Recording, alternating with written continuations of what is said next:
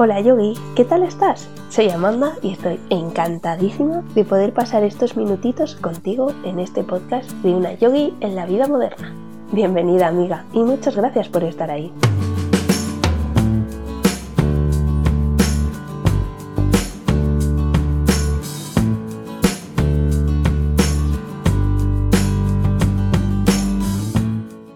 Quizás esta situación te suena tu primera clase de yoga, vas entusiasmadísima con tu esterilla nueva, te dejas guiar por la profe y en el primer saludo al sol, ¡pum! Imposible llegar a tocarte los pies sin doblar las rodillas.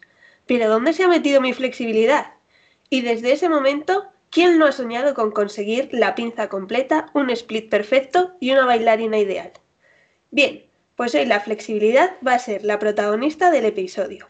Y para hablar de ella me acompaña Amparo, de arroba amparo barra baja yoga que bala y co-creadora de Ahora comienza el yoga.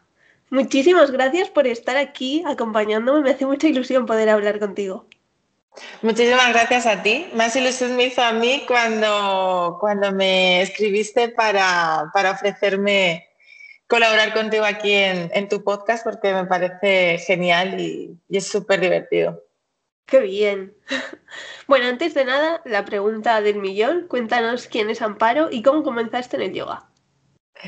Pues Amparo es una persona muy nerviosa, una persona muy inquieta y empecé en el yoga justo por eso. Pasé un proceso eh, largo de, de, ansiedad, de muchos miedos, muchos ataques de pánico incluso.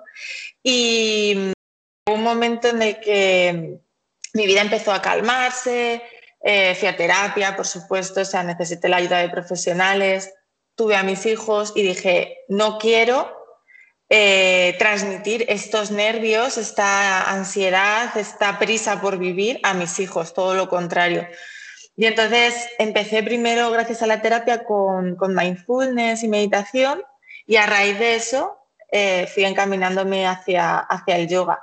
Y sobre todo fue mm, eso, principalmente, no querer que mis hijos viviesen o, sintiesen esa necesidad de ir todo rápido, de, vivir tan deprisa, de esa ansiedad, de ese estrés, que al final era lo que a mí me generaba el trastorno de ansiedad, era el estrés de vida que yo, que yo tenía en ese momento. No es más estrés que otra persona, ni muchísimo menos, porque además era súper jovencita, estaba en la universidad, estudiaba, pero no iba conmigo ese, ese ritmo de vida para nada. Y así empecé. Entonces, mm, ¿cuántos años llevas ya practicando? Pues llevo poquitos, con el yoga llevo poquitos, cinco años más o menos llevo practicando y haciendo meditación, pues ya llevo 12 años con mindfulness y meditando, sí. Yo fui al contrario. Normalmente primero empiezas con la parte física y luego meditas, pero yo lo que necesitaba era parar la mente. Y, mi psicólogo eh, lleva mucho su terapia hacia eso, hacia la atención plena, hacia la, el mindfulness y, le gusta muchísimo el yoga. Entonces me introdujo también en, en la meditación más de respiración de yoga, más atención a la respiración. Y para mí fue un antes y un después en mi vida, completamente fue increíble. Sí. es verdad que se empieza primero como la parte física y luego ya lo de meditar. Ya te viene lo demás, sí, sí, sí. en mi caso ya te al revés. Sí. Además es súper curioso porque cuando eh, tienes ansiedad y estas cosas, lo que te recomiendan es eso, respirar, meditar y tal, pero cuesta muchísimo. Muchísimo, muchísimo. Yo no podía parar, o sea, para mí parar a meditar era justo la terapia que él quería, enfrentarte a, tus miedos. Entonces yo me sentaba y según me sentaba y empezaba a respirar, venían todos los pensamientos malos, toda la ansiedad, todo, todo, todo, todo. Pero claro, la terapia que yo eh, hice es la cognitivo-conductual y es una terapia que te, te, eh, te enfrenta a tus miedos a través de la experiencia. Entonces, es una manera súper, em, una manera controlada, por así decirlo, no exponerte a una experiencia, al miedo directamente, sino a través de tus pensamientos, ¿vale? Es como enfocarlo así. Es muy duro, porque es muy duro, pero totalmente eficaz en mi caso, vamos. O sea, fue un antes y un después. Qué guay. Claro, y ahora la meditación forma parte de tu vida día. Sí, sí, sí, sí, sí, Eso es fundamental. De hecho, cuando tengo demasiado estrés por el trabajo, por, bueno, por las cosas de la vida, eh, a lo mejor digo, llevo dos días sin sentarme a meditar, porque yo digo que me siento a meditar, yo no medito, porque conseguir meditar, eso, quien lo consiga, que venga y me lo cuente. Yo habré conseguido ese estado cuatro veces, pero me ha valido para querer sentarme todos los días a, conseguir ese, estado, ¿no? Y, y, cuando me tiro a lo mejor dos días sin, sin sentarme a meditar, a parar, simplemente a respirar, a a conectar un poquito contigo, con, todo lo que tienes en tu cabeza y a mueblarlo, eh, lo noto muchísimo, muchísimo, muchísimo, muchísimo. Sí. es una parte fundamental de la práctica. Es verdad. Hace poco grabé un episodio sobre meditación, un poco por lo que vamos a hablar hoy, ¿no? Que la flexibilidad es como, ah, no soy flexible, no puedo hacer yoga. Y otra cosa es la meditación, ay, no sé meditar, yo paso de esto. Y hablábamos de eso, de lo difícil que es sentarte, te pones a meditar, te vienen los pensamientos y dices, yo no puedo. O sea, eso de dejar la mente en blanco no sé, me estoy agobiando y no sé meditar. Claro, ese es el problema, que al final queremos dejar la mente en blanco cuando es imposible. O sea, nadie puede dejar la mente en blanco. Es, que siempre va a venir un pensamiento. Lo que tienes que eh, ejercitar es tu capacidad de concentración. Esa es, esa es la clave de la meditación, yo creo. Eso es. Y de todo, al final de toda la práctica de yoga. O sea, nos enfocamos en un objetivo, en un objetivo, en un objetivo, cuando no nos tenemos que enfocar en el camino que, lleva a ese objetivo. Entonces ahí cambia mucho la práctica, yo creo. Sí, sí, totalmente. Y tú, tras 12 años, y ya paro con la meditación, meditando, ¿qué consejo nos das para las que no se nos da muy bien? Pues yo el consejo que doy es el mismo que para la práctica física, hacerlo. O sea, no buscar excusas. Entonces digo, yo me siento todos los días y, es como, pues como cuando empiezas a practicar eh, asana, tú es impensable el primer día que vas a ponerte a hacer una secuencia hacerte, yo qué sé, la primera serie de Astanga yo a dos horas de práctica, es que es impensable. A lo mejor para una persona que físicamente es súper potente, pues puede ser, pero aún así es muy difícil. Entonces, yo creo que todo lleva su proceso y que lo importante es sentarte, hacerlo poquito a poco, sin llegar a frustrarnos, pues que el primer día o la primera semana o el primer mes solo puedes cinco minutos, pues cinco minutos, diez, diez, y así poquito a poco. También es importante la parte física porque nos ayuda a llevar ese, esa atención hacia nuestra respiración, que no estamos nada acostumbrados a respirar, nada. Yo me di cuenta que, que, no, no, sabía respirar, era, o sea, yo tenía la respiración siempre arriba en la clavícula y era todo el rato como un bombeo constante y respiraba súper, súper, súper rápido y muy cortito. Y ahora es todo lo contrario. Es, tengo una respiración mucho más lenta, más prolongada. Entonces, eh, es trabajar todo eso. No, no te tienes que centrar en poner tu mente en blanco, sino tener ese proceso poquito a poco y aunque no te apetezca, pues buscar esos cinco minutos de tranquilidad que todo el mundo podemos conseguir mm, en algún momento del día. Sí. Creo que esa puede ser la clave. Sí, sí. Es lo que tú dices, no buscar excusas. Sí, sí, sí. Básicamente. bueno, recientemente también has lanzado un proyecto con Reyes y Lu, que es Ahora comienza el yoga. Cuéntanos un poquito qué es. Pues ahora comienza el yoga, es una plataforma de, yoga, de salud, de bienestar. Es un lugar de unión donde, bueno, pues un montón de colaboradores eh, están subiendo su contenido, un contenido pues de muchísimo, de muchísimo valor porque al final son sus años de estudio, sus años de práctica y, mm, y la verdad es que son personas que, han hecho ponencias con muchísimo, muchísimo cariño Eh, bueno, son charlas sobre nutrición, sobre ayurveda, eh, aceites esenciales, por ejemplo, eh, filosofía. Hay meditaciones también muy, muy interesantes en las que nos ayudan a, buscar la meditación que va contigo. Por ejemplo, ahora que estamos hablando de la meditación, todo el mundo puede meditar de la misma forma, al igual que hay muchos estilos de yoga eh, físicos, también hay diferentes formas de meditar. Y, por ejemplo, la ponencia de Paul eh, nos invita a eso, a descubrirlo.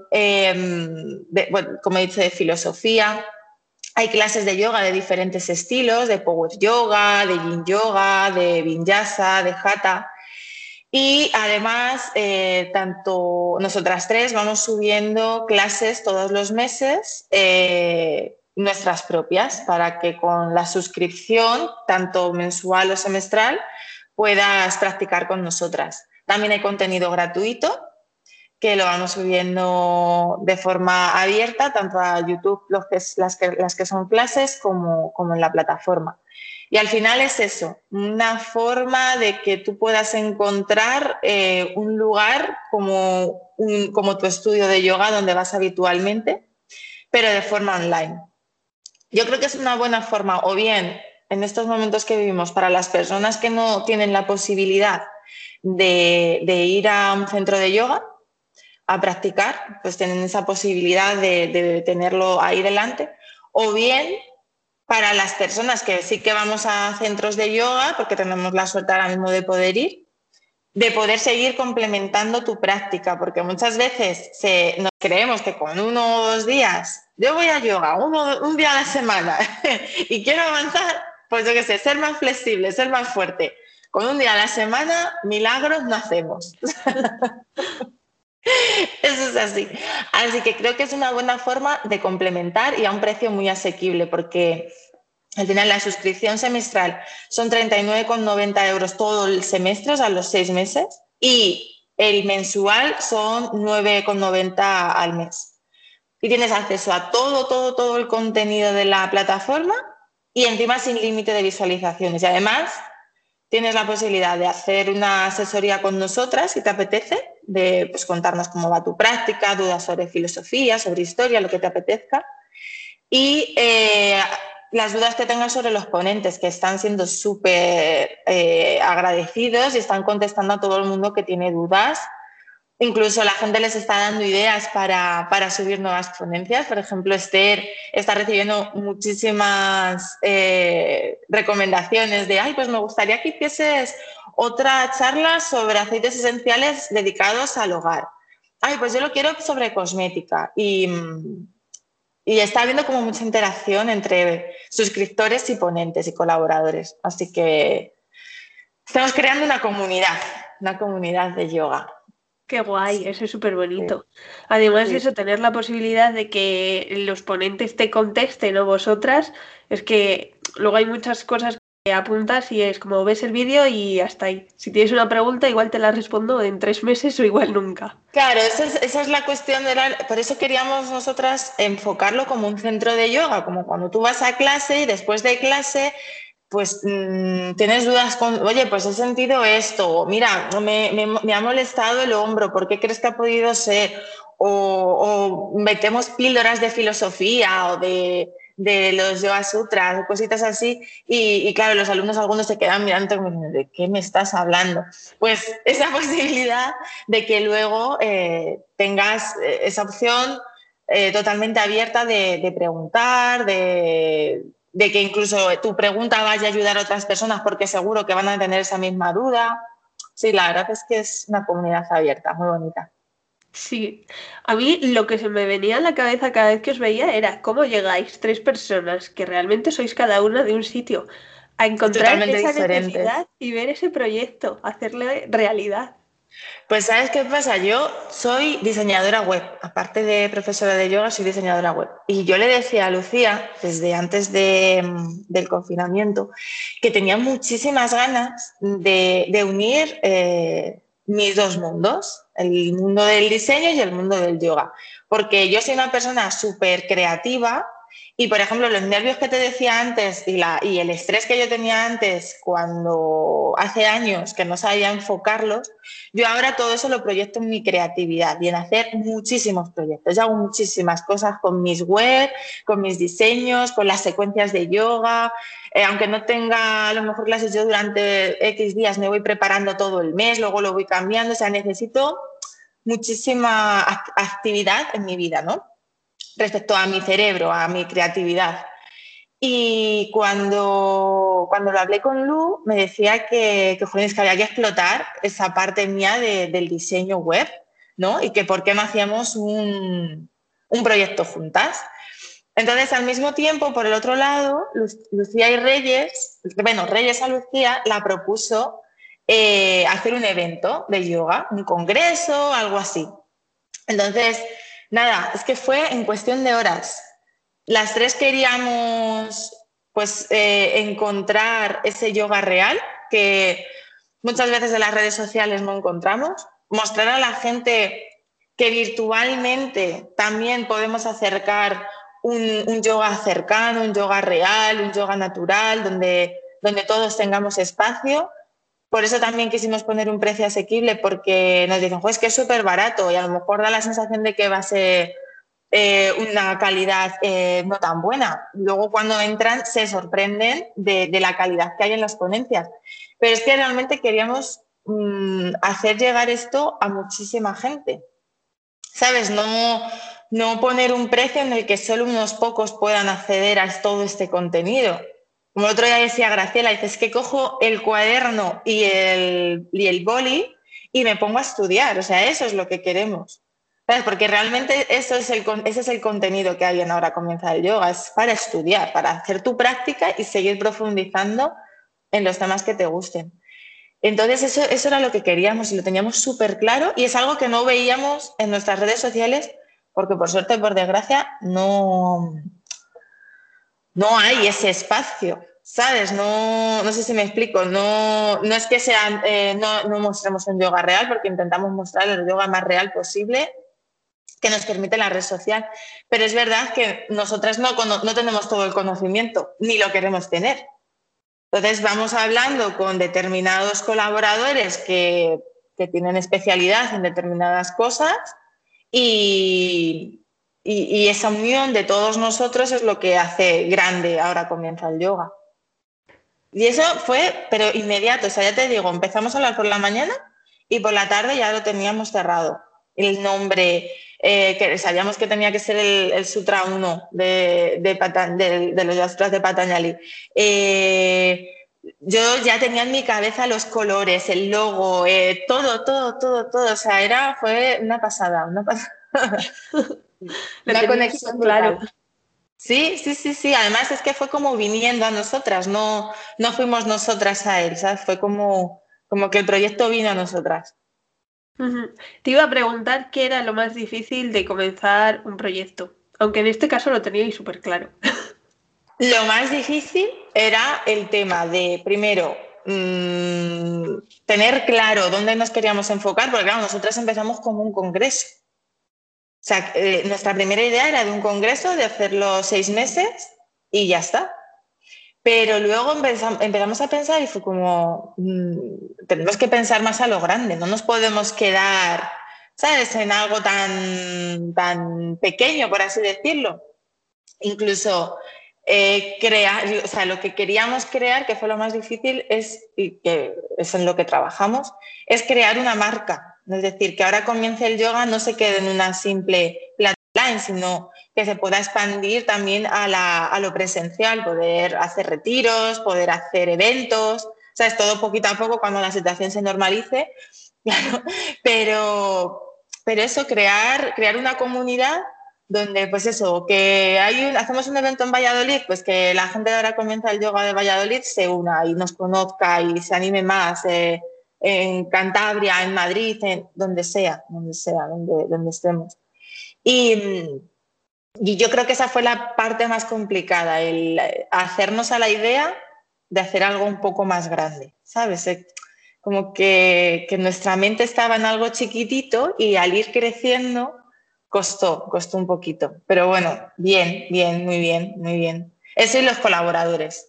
La parte de la colaboración que la lleva Lucía, esa parte fue muy fácil con ellos, porque es muy fácil con ellos, pero muchísimo trabajo, porque al final hemos hecho un lanzamiento de 18 personas.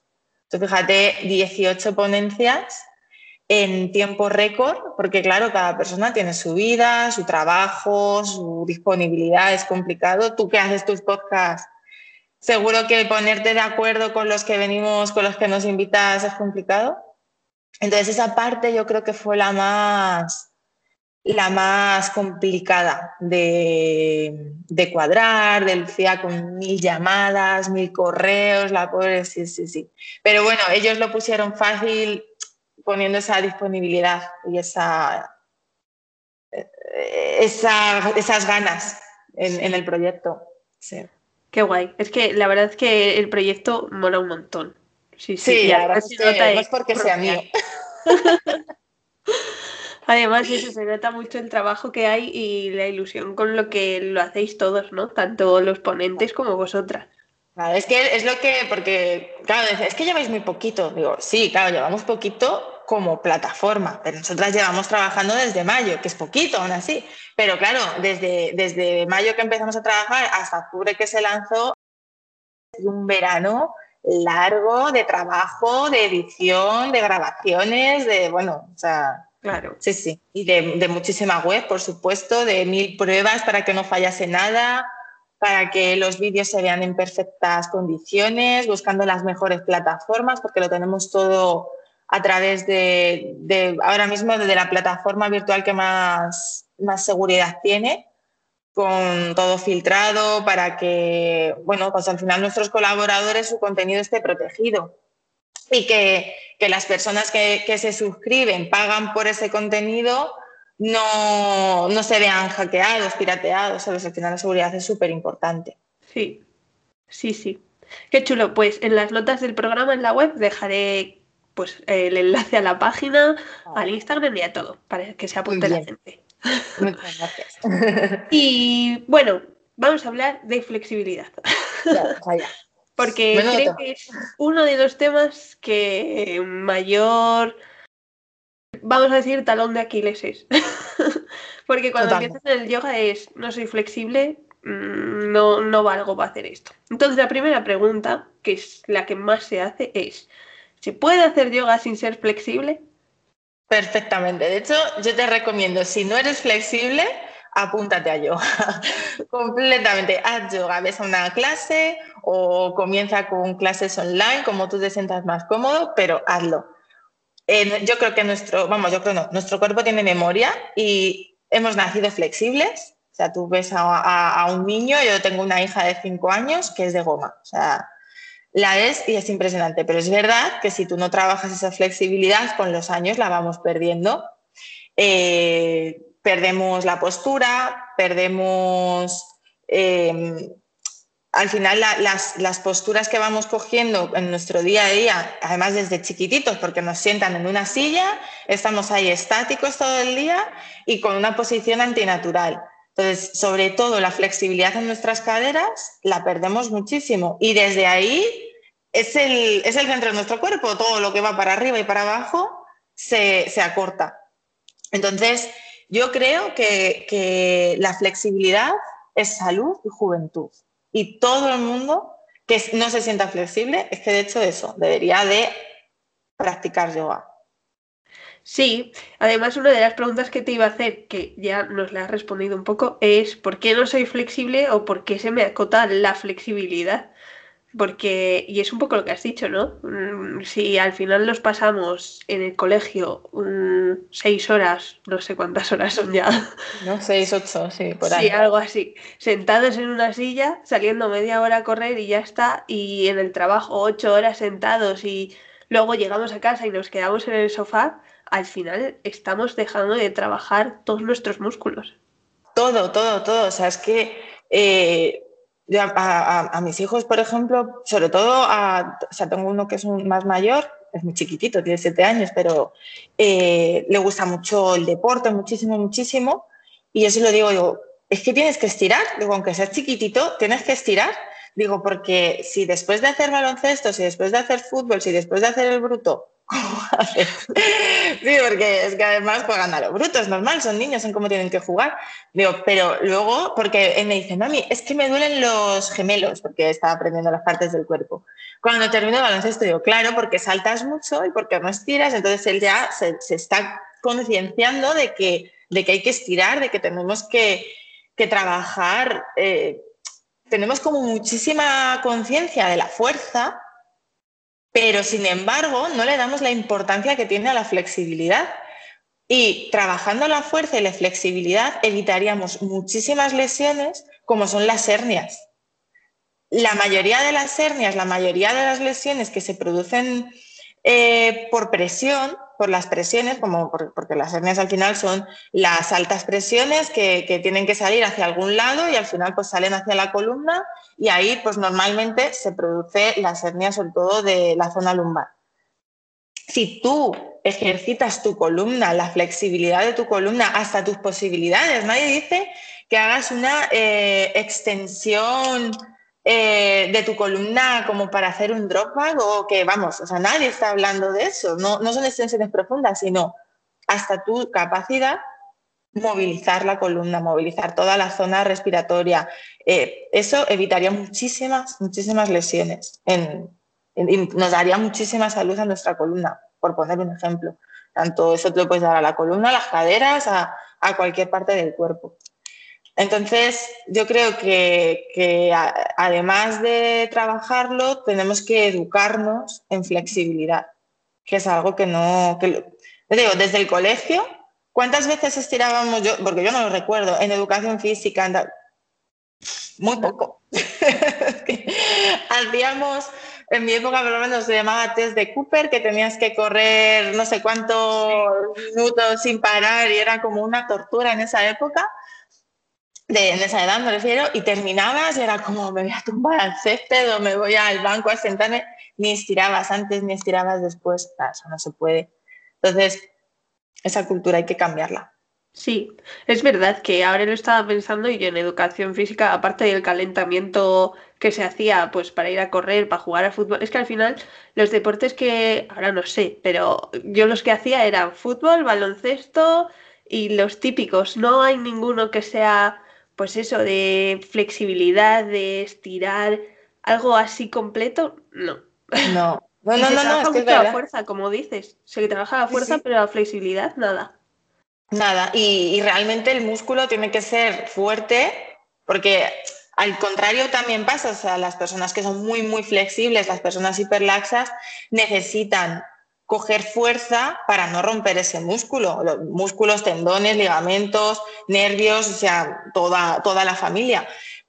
Entonces, si tú paras, si eres muy flexible, necesitas fuerza para contener ese, ese hiperlaxo que tienes, ese músculo hiperlaxo, al contrario igual, si eres demasiado fuerte pero no eres nada flexible, lo único que consigues es acortar. Y, y tus músculos cada vez están más acortados, tus tendones, tus ligamentos, eh, vas a poder tener más posibilidades de tener irritación en los nervios, que eso duele mucho. O sea, al final una cosa va con la otra. Sí, exactamente. Yo espero que hoy por hoy, por lo menos en los coles, como ya son nuevas generaciones y, se va avanzando, eh, que sí que se, que se estire mucho más y que, que lleven otros procesos, porque yo, por ejemplo, sé que mis hijos em, tienen vuelta a la calma después de educación física, de, bueno, psicomotricidad, que es ahora, eh, y, la vuelta a la calma son eh, posturas de yoga y un relax final. O sea, que por lo menos eso dices, Polines, qué, qué bien, ¿sabes? Porque es un avance, es, pues eso, que tus músculos eh, se relajen y que sientan todo el proceso que has estado haciendo, todo el trabajo que has hecho con ellos, estirarlos, es que es, que es necesario, al final eso es necesario. Sí, sí, fíjate, pues no sabía que ya en los coles hacían eso, pues está muy bien. Sé que en el cole de mis hijos lo hacen, no lo sé si en todos, o sea, claro, como esto va por proyecto, ya sabes. Pero a nivel personal es algo que te lo tendrías que tomar igual de en serio que tu partido de pádel que tú, eh, yo qué sé, que lo que sea, que cualquier tipo de deporte que hagas, después estirar y practicar yoga, por supuesto. sí. Cuando empiezas en el yoga, por lo menos en mi experiencia y alguna más que he escuchado, es lo que decía al principio, ¿no? Uy, no llego al suelo. Mm, soy nada flexible. Y de repente tu cabeza hace clean, tengo que trabajar a tope mi flexibilidad. Entonces, ¿hay alguna forma de ser más flexible rápidamente? Uf, yo creo que rápidamente no, sinceramente. ¿eh? Yo creo que es que es trabajo. Yo además tengo, lo que pasa es que el pobre blog lo tengo súper abandonado. Eh, cuando empecé a practicar yoga, mi, mi, obsesión, como la de todos, era Uttanasana, o sea, la pinza hacia adelante de pie llegar a tocarme los pies. O sea, yo quería tocar mis pies y no era capaz, o sea, yo no podía. Claro, quería tocar los pies con las piernas estiradas, por supuesto. O sea, eso de flexionar rodillas, eh, eso es, vamos, o sea, no, no se puede. Hay que, había que tener las piernas súper estiradas, llegar con las manos y, y tu columna alargada. Y es imposible. O sea, al principio no, no es posible tener esa capacidad, a no ser que tú ya de por sí seas flexible y lo tengas innato, las personas que no lo somos, lo único que te queda es trabajarlo, pero trabajarlo poco a poco, con conciencia de tu movimiento y escuchando a tu profesor. O si lo haces online, a la persona que te lo hace, que te lo hace online. Yo creo, sinceramente, que cuando empezamos a practicar yoga, son muy importantes las primeras clases o hacer un curso de iniciación, ¿sabes? Algo así que te vayan explicando un poquito las, principales posturas, las principales pautas, como por ejemplo que le tienes que dar prioridad a tu columna, que, que no, no hagas esa pinza hacia adelante y tocarte los pies a costa de tu columna, de redondear y parecer un caracol por ejemplo, ir a hacerte daño o de estirar tanto tus isquios que, no puedas con ellos. ¿Sabes? Por ejemplo, a mí hoy por hoy es la que más me cuesta, de hecho. O sea, yo prácticamente no puedo, no puedo hacerla completa porque es que me duele, es que tengo que seguir trabajando la flexibilidad. Así que rápido, rápido, yo creo que, yo creo que no, yo por lo menos en mis años que llevo, pues poco a poco. O sea, es que no, y es más, hay épocas en las que incluso me he acortado más y por una pequeña lesión, porque pues practiqué otro tipo de deporte y, y eso me ha hecho que se me acorte la musculatura, pues he perdido flexibilidad. O épocas de vacaciones que dices, madre mía, voy a estar un tiempo sin practicar y vuelves y dices, es otra vez para atrás y otra vez tienes que seguir sea, los que no somos flexibles, tienes que trabajarlo a diario. Sí, yo opino así, pero es verdad y una de las cosas que quería hablar es eso, ¿no? Que mm. hay personas que se les mete en la cabeza el tengo que ser flexible y conseguir esta postura como sea, el split, que no sé por qué el split es como lo más que me hace muchísima gracia los 30 días para conseguir el split y estas cosas que, no sé, creo que en eso te enfocas mucho, en esa postura o en esa flexibilidad y estás dejando de lado otras cosas que igual son igual importantes. O más. Es que al final lo que estás haciendo es apegarte. Y en yoga mm, buscamos es el desapego. Entonces te estás apegando a una postura, a un objetivo y te estás olvidando de lo que decíamos antes, del camino. Porque muchas veces, a mí me ha pasado particularmente de, de no obsesionarme, pero sí decir, jolines, quiero conseguir esta postura, quiero conseguir, de repente ser consciente de que, a ver, te estás pasando, ¿sabes? Deja la postura a un lado, céntrate en otras cosas, pero estás trabajando el mismo grupo muscular o las mismas acciones que esa postura necesita y de pronto a lo mejor al mes, mes y medio, dos meses, al tiempo, vuelves a esa postura y de repente te sale. O no te sale, pero te sientes muchísimo más cómoda o la has integrado que al final la sana es muy compleja y es un proceso que no es hacer la postura a costa de cualquier cosa o a costa de tu eh, salud física y mental, porque al final a pegarte eh, no, estás haciéndote ningún bien. Pero de todas formas, esa es la, esa es la parte justo de las redes sociales que no, que no, no me gustan particularmente. ¿Sabes? Que a mí, por ejemplo, me encantan las invertidas. Pero, o sea, me encantan las invertidas desde que tengo uso de razón. Yo desde que tengo uso de razón he estado haciendo el pino toda mi vida. Me encanta la voltereta lateral, el pino, eh, hacer el mono por todos los lados, colgarme por todos los sitios. Entonces, ahora de, mayor, de, de adulta, me encantan. Pero yo no me pongo retos de, por ejemplo, yo llevo con pinza mayurasana, pues te puedo decir que cuatro años. Y cada día me sale peor. Hay días que digo, no sé cómo puedo llevar tanto tiempo practicando esta postura, porque no me siento nada cómoda en ella, no respiro, eh, no tengo equilibrio, pero bueno, yo sigo intentándola. Y no me centro en esa frustración de tengo que conseguirla bueno, pues ya vendrá. Y si no viene, pues mientras me lo estoy pasando súper bien, cayéndome, eh, pero en el equilibrio, intentando respirar, buscando a sana. Entonces yo creo que esa es la, el enfoque que habría, tendríamos que darle a la flexibilidad, porque si no es que nos vamos a frustrar y, nos vamos a lesionar, porque tú fíjate, yo lo pienso en mí, anatómicamente para mí es súper, súper difícil eh, hacer un split. O sea, yo no puedo hacerlo, ¿vale?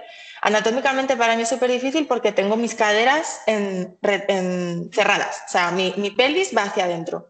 Entonces, tú para hacer un split tanto frontal como, como um, vertical, o lateral, eh, necesitas esa apertura de cadera. Si tú no tienes eso y no sabes que lo tienes, lo único que vas a hacer es lesionarte, pero de una manera brutal, porque esa musculatura profunda de la cadera o sea, es que es muy doloroso lesionarse eso, y lo digo por propia experiencia, que yo no me lo he lesionado por el yoga, a mí al contrario, el yoga me ha eh, mostrado esa lesión, porque yo, eh, lo que te decía antes, de repente, de ser más flexible, empecé a cortarme, a cortarme, a cortarme, y dije, ¿qué me pasa? Tengo un lado mucho más acortado que el otro.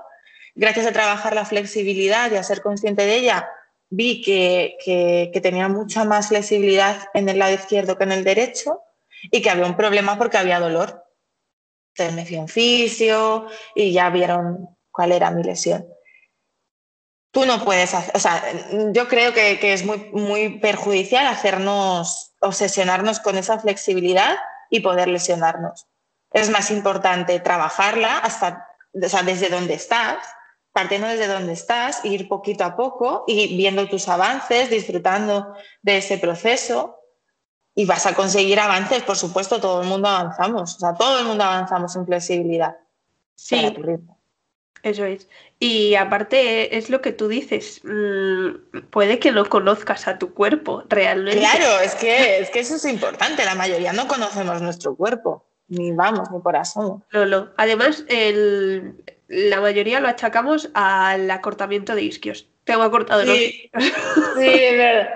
Yo decía, bueno, es que tengo los isquios súper acortados. Y luego cuando me vieron la lesión dijeron, hija mía, pero si es que lo tienes desde el psoas, o sea, mi acortamiento viene desde la lumbar.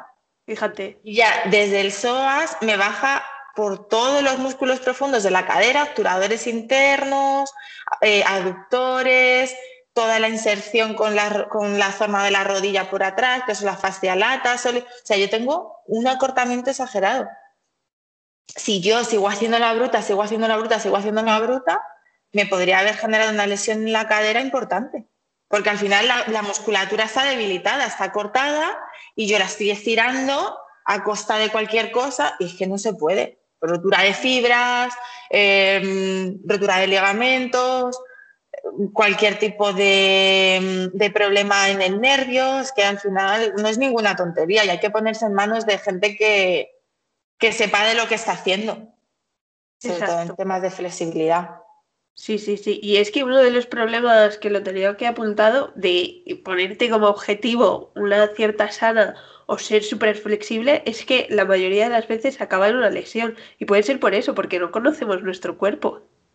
Sí, sí, además hay una lesión súper común, que es lo que tú has dicho de lo de los isquios en, en el yoga, y es porque, porque queremos hacer posturas donde nuestro cuerpo pues, por lo que sea, en ese momento no está capacitado a llegar.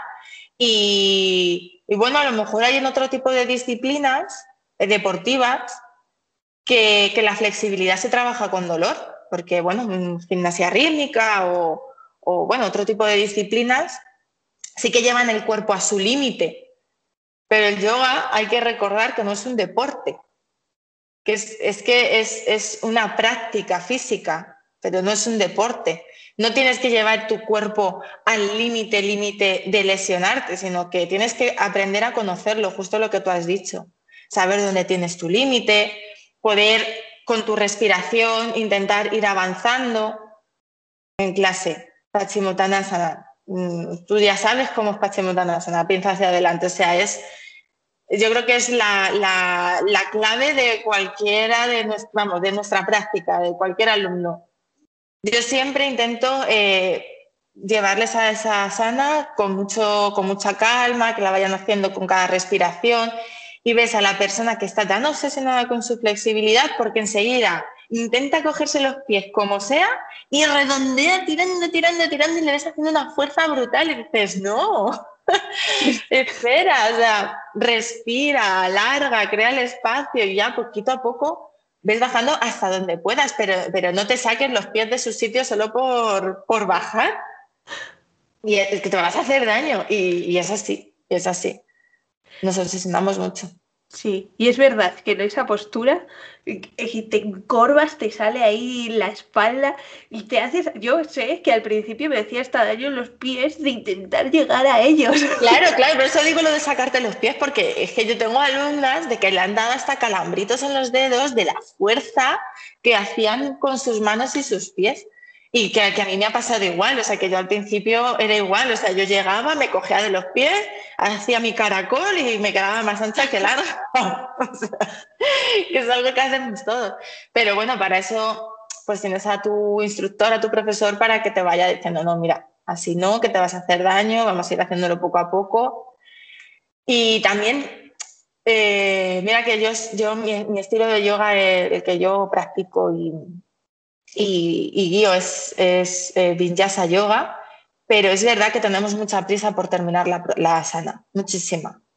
Yo empecé con Hatha Yoga, eh, además un Hatha Yoga muy Yengar, y, mm, y, la tengo, lo tengo muy, muy instaurado y a mí me encanta mantener la postura. Es cierto que me gusta del vinyasa las transiciones, el poder enlazar un lado con el otro, pero yo, por ejemplo, mi, mi no es un vinyasa muy dinámico, es todo lo contrario. O a mí me gusta sentir la postura, respirar en ella, observar cada centímetro de tu cuerpo, hacia dónde va, hacia... Esa parte me encanta y por eso me gusta como un mix entre Hatha Yoga y Vinyasa Yoga. Y creo que eso también ayuda en la flexibilidad. O sea, no es lo mismo hacer una pinza hacia adelante con cinco respiraciones que no te da tiempo a, que tu cerebro asimile que ese músculo y esas fascias y esos ligamentos quieren alargarse, ¿vale? Quieren, eh, al final tú tienes una resistencia, tu cuerpo tiene una resistencia con la musculatura y con, todo, lo, todo lo que interviene en ella. Con la respiración vamos haciendo que esa musculatura cada vez vaya poniendo menos resistencia. Eso necesita un tiempo. O sea, en cinco respiraciones yo creo que es imposible. Al menos diez respiraciones, un minutito, o sea, algo que, podamos mantenerlo. Yo, es, o sea, para mí es lo, que, lo que yo aplico y lo que yo me aplico a mí misma y a mis alumnos. Así que, que por supuesto otras personas no estarán de acuerdo, ¿eh? pero yo es lo que me aplico. Hay, hay, comentarios y opiniones para todo. Pero es verdad que me estaba viendo reflejada que yo alguna vez que me pongo, por ejemplo, en casa y me dejo guiar por mi cuerpo, lo que me pida, si empiezo a contar las respiraciones, lo cuento en plan despacio, uno, dos. No, no, voy en plan, uno, dos, tres, cuatro, cinco, ya está, siguiente postura. Sobre todo, el, por ejemplo, la pinza, que no me gusta por eso, porque digo, jolín, no, no tengo flexibilidad. Son en las que, o en las que no me siento cómoda, son en las que cuento súper rápido. En plan, cinco respiraciones ultra rápido. Y es lo que te dicen, al final el cuerpo pues no lo siente, te dice, pues vale, pues ok. Claro, entonces yo por eso es lo que, lo que intento aplicarme a mí misma y a, mi, y a mis alumnos de, al final eso te pasa porque, o nos pasa, porque estamos teniendo el objetivo de la, de la postura final no tienes en tu cabeza tu postura y no estás buscando asana dentro de tu cuerpo. Y, al final, si, si Pachimottanasana la pinta hacia adelante, si tú necesitas, eh, porque tienes acortada la musculatura posterior, en vez de llegar a los, a los pies, a los tobillos, quedarte en las pantorrillas, ¿por qué no? ¿Qué más da? O los apoyos. Cada vez que saca, ahora no porque no los podemos utilizar con esto del COVID, pero cada vez que sacaba un apoyo era como, no, no, no, a mí no, ¿por qué no? Si te va a ayudar, igual que me ayuda a mí. Es que el apoyo no quiere decir que seas, o sea, les, da la sensación que por usar un apoyo eh, se les da peor o, no saben hacerlo y es todo lo contrario, es lo que te ayuda es a, profundizar, a, ajustar más aún esa postura, a entenderla. Eh, la fuerza que estás intentando hacer en tus pies, que te estás haciendo hasta daño con el cinturón, pues puedes hacer más palanca. O sea, al final para eso están los apoyos, para saber utilizarlos y, aplicarlo. Entonces, es que nos obsesionamos con la postura final, básicamente. No, no llevamos la postura a nuestro cuerpo, vamos, nuestro cuerpo a la postura, completamente. Tengo muchísimas ganas de grabar un podcast sobre los apoyos, porque me, da esa impresión, ¿no? Que como les tenemos miedo o vergüenza, es como en clase de, no, no, no lo voy a usar porque lo sé, van a pensar que no sé hacerlo o no sé qué. Y no sé por qué tenemos ese miedo. Y tenía aquí una de las preguntas que te quería hacer era esa. ¿Cómo puedo utilizar los apoyos como los bloques y la cinta para ayudarme a mejorar mi flexibilidad? Pues muchísimo. Yo creo que de hecho es fundamental. Es que es fundamental. Yo, mm, hoy por, yo, para mí, si yo no utilizase eh, el cinturón y los bloques, eh, bueno, y en mi caso también la, rueda de yoga, la yoga a mí para, las extensiones de columna me, ayuda muchísimo, es que yo creo que es fundamental. O sea, eh, la fuerza que ejerces con, el cinturón no la vas a hacer con tu propio cuerpo. Y al mismo tiempo vas a sentir la alineación. Pues simplemente eso, en, la pinza hacia adelante que estamos con ella, colocarte la cuerda, el cinturón en, las plantas de los pies y tirar de ella. Y según vas pudiendo desde la cadera flexionarte, vas a ir abriendo los codos y te vas a ir flexionando poquito a poco, poquito a poco. Eso ayuda muchísimo. Y, en otras muchísimas posturas. Es que en todas, mira, yo tengo la suerte de, en Ahora comienza el yoga, eh, ser eh, alumna de, de Igor de Gracia, que es maestro que ha estado estudiando muchísimo tiempo con bueno, el método Iyengar y, tiene un, método muy suyo y él ha hecho una ponencia sobre ajustes. Bueno, es impresionante lo que se puede hacer con un cinturón, pero impresionante. Y como alumno, lo, hasta dónde puedes llegar, tanto a nivel de flexibilidad, de apertura de caderas, de, es que es fundamental. O sea, yo de verdad, si alguien de aquí se, se anima a suscribirse, que no se pierda esa clase porque es que como alumno aprendes mucho y como profesor, si eres profesor, yo me quedé alucinada. El cómo el cinturón en las posiciones adecuadas y cómo el bloque en la posición adecuada te puede dar esa verticalidad, esa apertura de pecho, esa movilidad en la cadera, en los hombros. Es exagerado. O sea, yo de verdad os invito a que, a que si exponen los cinturones, los bloques o vosotros mismos, que, lo hagáis porque, porque es fundamental para avanzar. Sí, perder ese miedo a, la ayuda, ¿no? Que además e, Es, es que te va a ayudar de verdad, no es una ayuda de como no llegas, toma. No, es que te ayuda a sentir la postura. Claro, exacto. Te ayuda, es, es, que es eso, te ayuda a sentir la postura. Y no eres ni más avanzado, ni más principiante, ni más intermedio. Además, es que es, eso también es un, un error que eh, yo intento, por lo menos en mis clases, no me gusta nada el término avanzado, ni el término principiante, ni el término intermedio, es que no me gusta nada. Cada uno tenemos un cuerpo y unas cualidades que nos, nos facilitan o no el llegar a unas partes u otras. Yo puedo ser menos flexible, pero a lo mejor soy mucho más fuerte, o puedo tener más flexibilidad en mi columna y menos en las caderas. Tú puedes tener unas caderas hiper eh, abiertas, pero una columna muy poco flexible. ¿Quién es la avanzada y quién es la intermedia? ¿Quién es la principiante? Es que, ¿quién o quién, por qué, quiénes somos para nosotros poder evaluar o decir qué alumno es principiante avanzado? Entonces, nosotros mismos tampoco creo que deberíamos eh, otorgárnoslo. Pues hacemos yoga al punto, pues cada día llegamos a, un punto, eh, esa noche he dormido mal y no soy capaz de mover el cuello, pues tendré que ajustar mi práctica a hoy y ya está. Sí. que no, no hay más. Exactamente. También los hemos fijado mucho en las flexiones hacia adelante, pero luego están las de para atrás. Como es que también. Son mis favoritas. Sí, pues mira, qué bien. Así nos vas a decir cómo podemos mejorar nuestras flexiones en esta parte.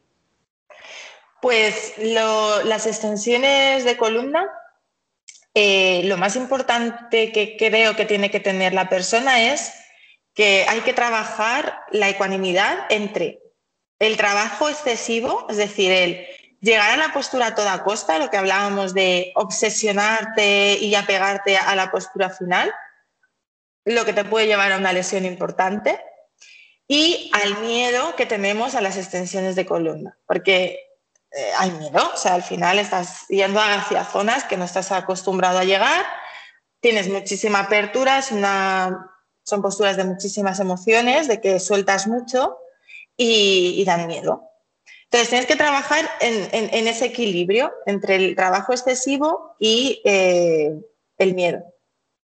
Yo creo que lo importante, lo más importante es centrarte en que la extensión va hacia la zona dorsal. Normalmente pensamos que, la lumbar es lo que... No, es todo lo contrario. La lumbar la bloqueamos, la protegemos con la activación de la pelvis, de los cuádriceps, del sacro, esa activación de los glúteos.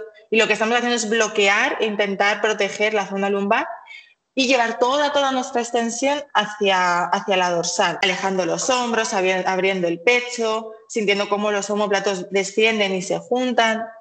Y eso lo que nos permite o lo que nos tiene que permitir es respirar.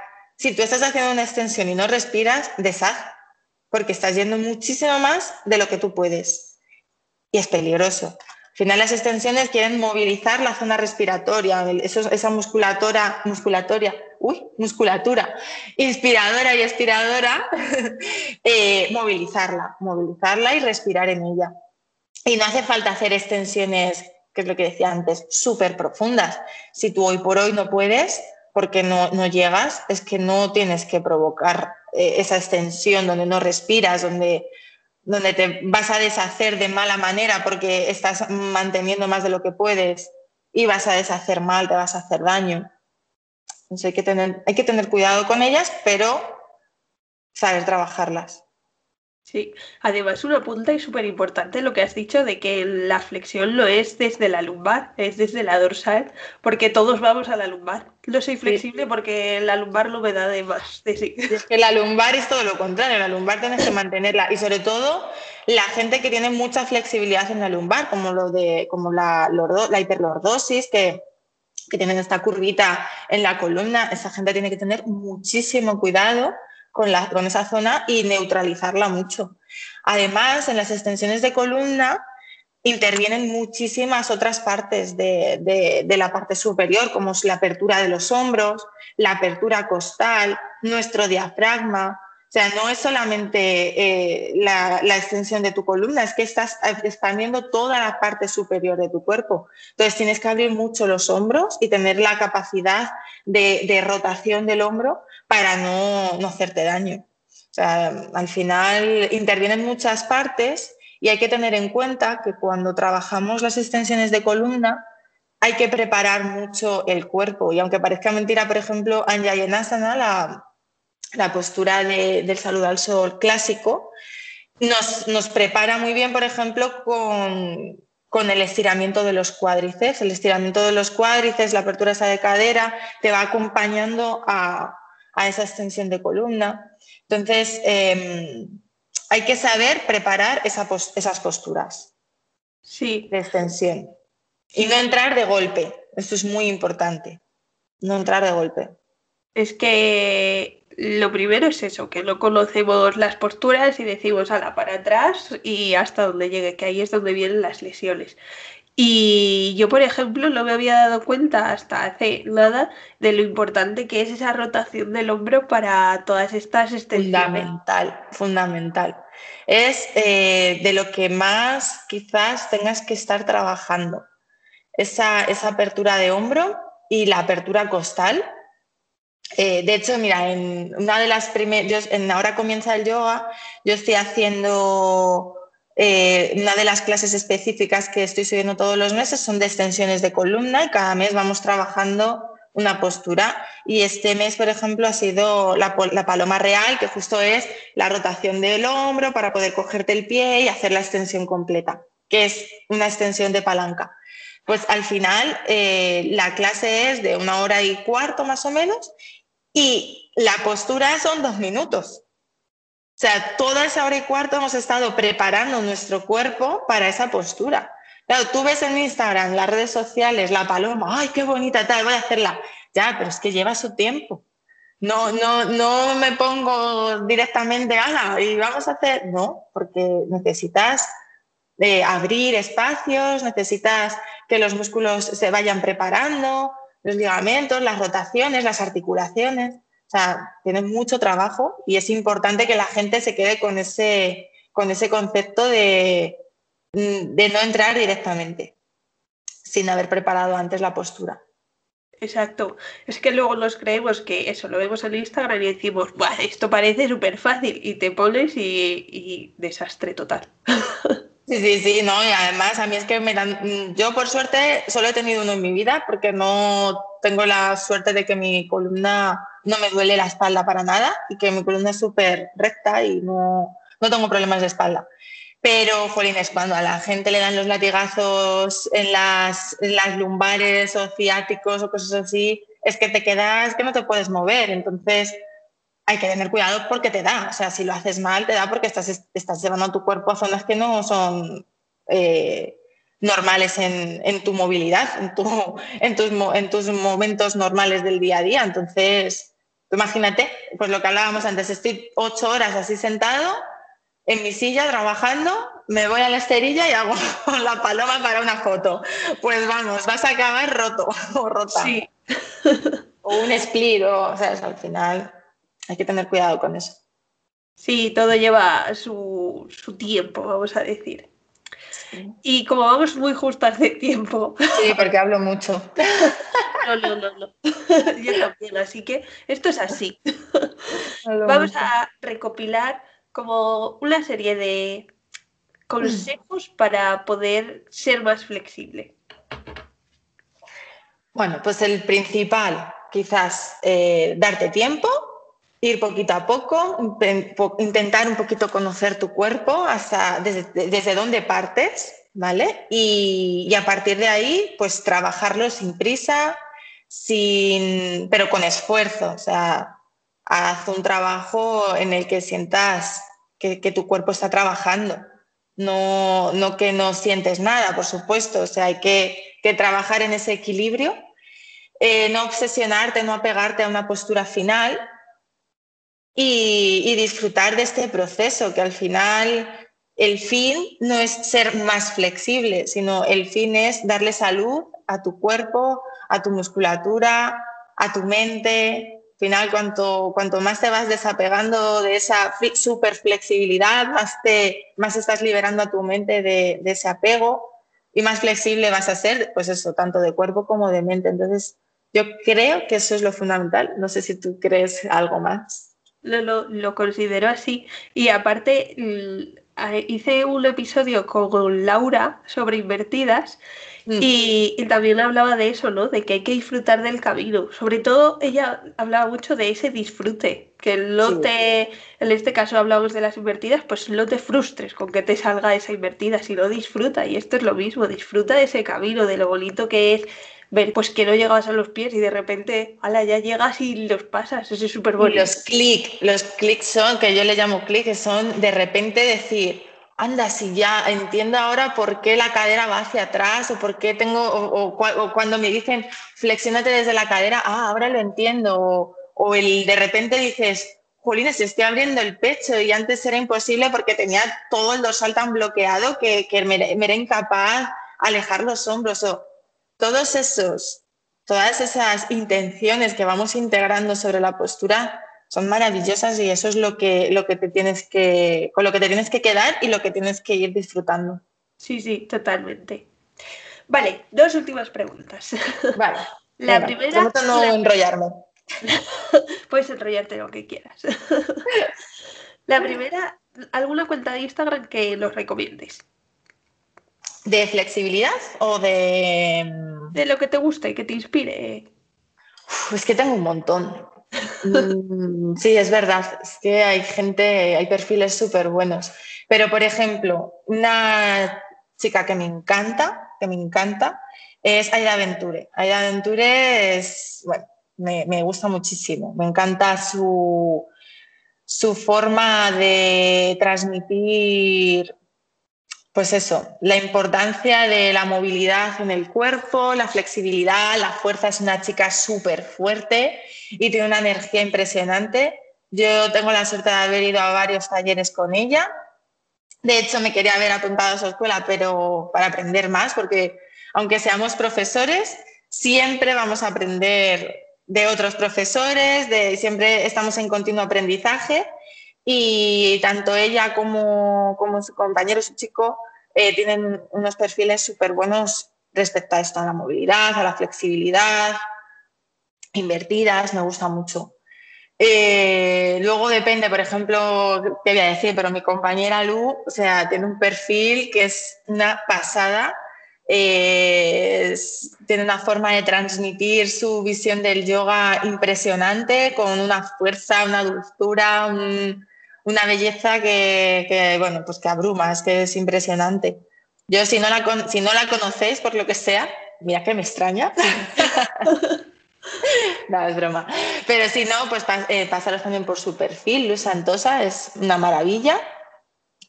Y, y bueno, Pilar, eh, creo que el perfil ahora mismo no sé cómo se llama, Fit, los, sí, creo que... Filos yoga o filoso yoga o algo así. También la has visto. Pilar es elegancia pura, elegancia pura, impresionante. O sea, tiene pues es una flexibilidad eh, abrumadora, tiene unos posts súper bonitos, unas, unas posturas muy lindas y también te va invitando a, a, que sí, a que ella llega a esas posturas finales y, quizás avanzadas, pero todo tiene su proceso y el porqué. Car yoga, Carmen Canovas también es maravillosa, maravillosa, está colaborando con nosotras en Ahora Comienza el Yoga y tiene un perfil igual, precioso, con, con un montón de contenido de muchísimo valor respecto a movilidad, a flexibilidad, y yo que sé, me dejo un montón, pero es que, es que hay un montón de perfiles, es que hay un montón. Sí, por eso me gusta hacer esta pregunta, porque vamos descubriendo como nuevos. Así que bueno, lo, todo. lo dejaré todo en las notas del programa y de Lu, que grabamos el episodio número 2 también. Genial. ¿Y algún libro que nos recomiendes? Pues libros. Yo tengo mucha cosita con los clásicos. Me gusta mucho tener siempre el Bhagavad Gita en mi mesita y, los, y la, luz sobre el yoga de, de Yengar. Me gusta mucho Yengar. Mm, siento como que esos textos clásicos me conectan cuando me siento muy desconectada de mi, de mi yoga que todos pasamos fases en las que, bueno, pues a lo mejor no sientes la práctica igual o pierdes un poquito esa inspiración, bueno, fases que pasamos.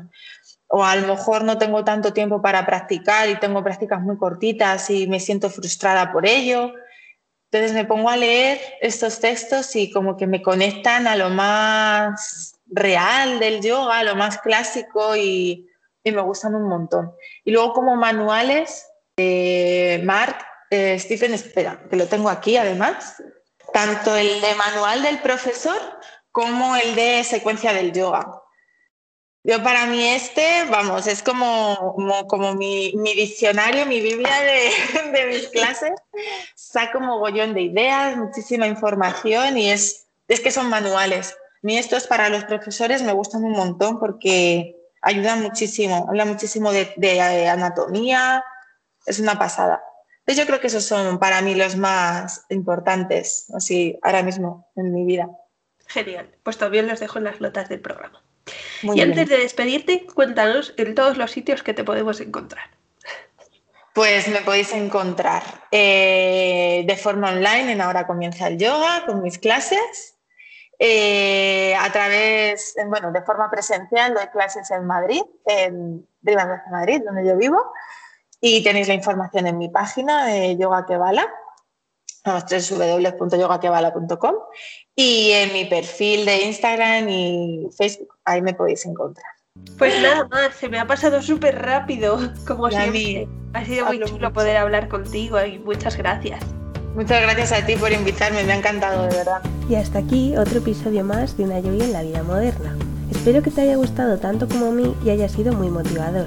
Y si ha sido así, te agradecería un montón que lo compartieses y que llegase a más personas, porque así poco a poco vamos dando a conocer este pequeño podcast que ha nacido de esa pasión que tenemos por el yoga. Además, también me encantaría que me dejases un comentario para saber qué te ha parecido. Yo estaré encantada de responderte y de aprender contigo. Nos vemos el próximo lunes en el siguiente episodio de Una Yogi en la vida moderna. Un besito y que tengas muy buena semana.